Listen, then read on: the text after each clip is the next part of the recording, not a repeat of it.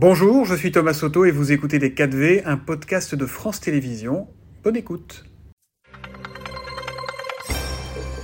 Bonjour et bienvenue dans les 4V, Geneviève Dariussec. Bonjour. Il y aura tout à l'heure une conférence sur le handicap, la sixième à l'Elysée. Sujet ô combien important car privé de fait de certains droits, de certains accès, les personnes handicapées se retrouvent bien souvent traitées comme des citoyens de seconde zone dans notre pays.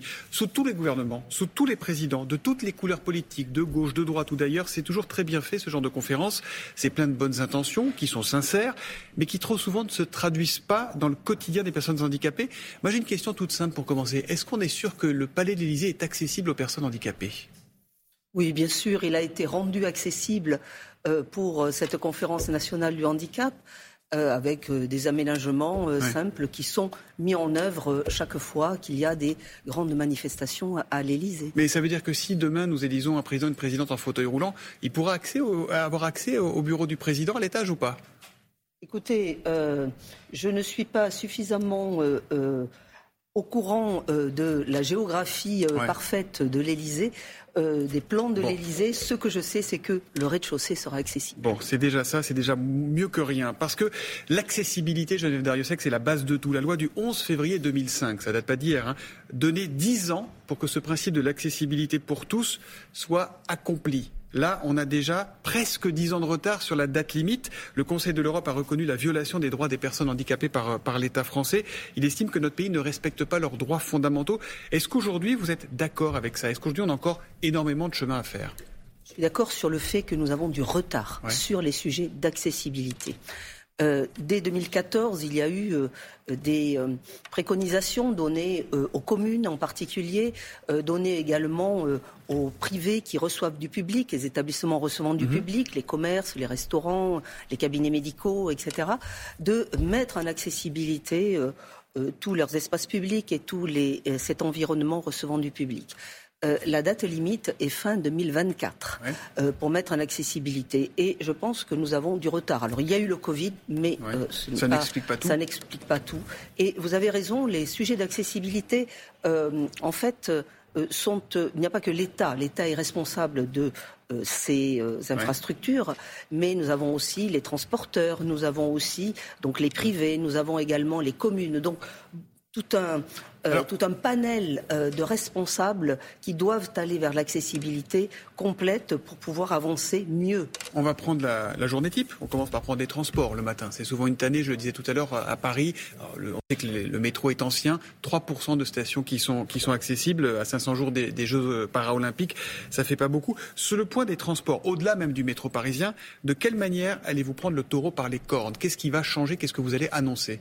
Par exemple, euh, nous avons des gares nationales toutes les gares nationales doivent être accessibles. Il y en a près de 160 à peu près. La moitié sont aujourd'hui accessibles, totalement. Alors accessibles, ce sont les quais, c'est l'accès aux quais, mais c'est aussi la billetterie, c'est aussi l'accessibilité sonore, visuelle pour tous les types de déficits. Parce qu'il n'y a pas que des déficits moteurs. Il y a aussi des déficits sensitifs. Et euh, donc, euh, l'objectif pour nous, c'est que toutes les gares nationales soient mises en accessibilité complète en 2027. Et cela sera euh, traduit. Donc dans euh, trois ans, il y aura plus quatre ans, il y aura plus de problème d'accès dans les gares en France, dans les grandes gares nulle part, ni pour arriver au quai, ni pour monter dans le train, ni pour accéder nulle part. Ce sera fini, ça. Absolument. Ça coûtera combien? Écoutez, euh, il y a une enveloppe qui est prévue, qui avait été annoncée d'ailleurs de 400 millions d'euros, qui va être utilisée pour, pour cela. Et, et, je crois que en fait, l'accessibilité, hmm. ce n'est pas utile que pour les personnes en situation de handicap. Bien sûr. Moteur, c'est utile pour toute la population. Et, une population avec des seniors, avec les, parents avec des poussettes. Donc, ça rend en fait la vie plus facile à tout le monde. Donc, hmm. c'est un investissement pour une vie plus agréable et plus facile. Autre sujet problématique, c'est l'école. Alors, on a progressé. Hein. il y a 430 000 élèves handicapés scolarisés en 2023.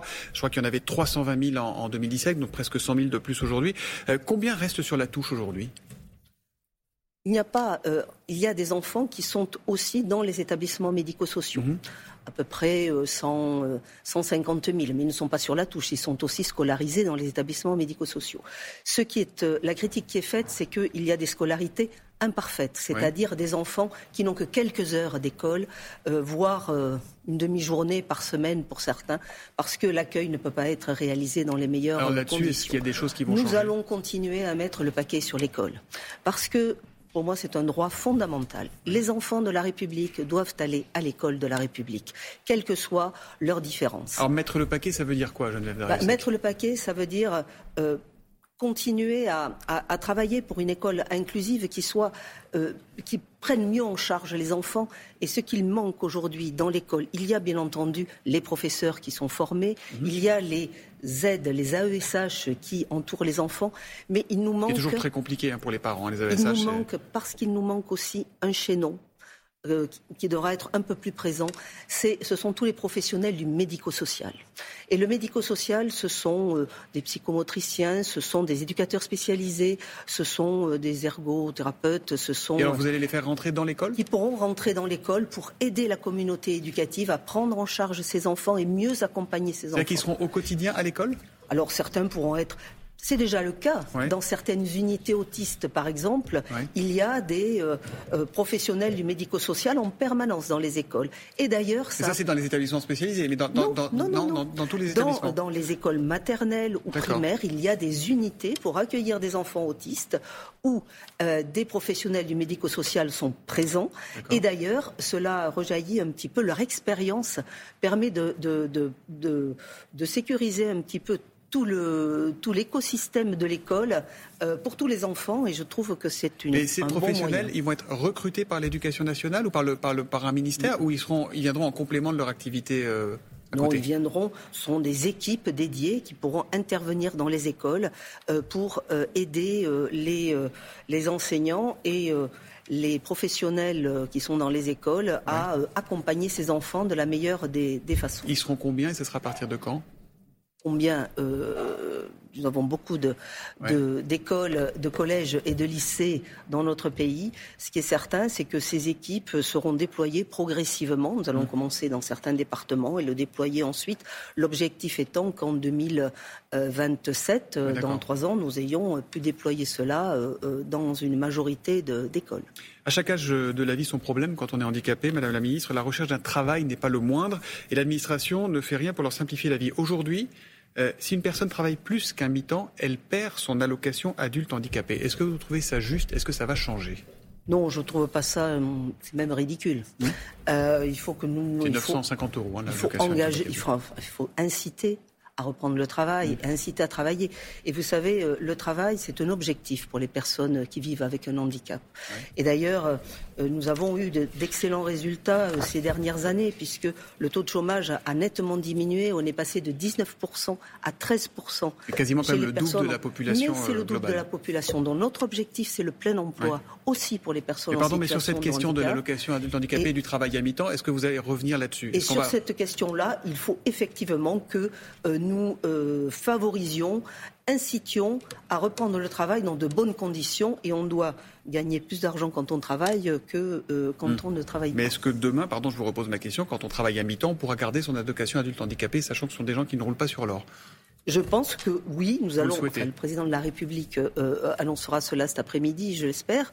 Euh, nous euh, pourrons euh, agir dans ce sens. Ça fait partie quand même des évolutions mm. qui sont, je vais dire, logiques et évidentes mm. qu'il faut porter. Parmi les évidences aussi, il n'y a pas de, bloc opératoire adapté au handicap dans tous les, hôpitaux, dans tous les CHU de la ville, même pas dans toutes les régions. Est-ce que là-dessus, il y a un effort qui va être fait ou pas? Oui, l'accès à la santé est une priorité.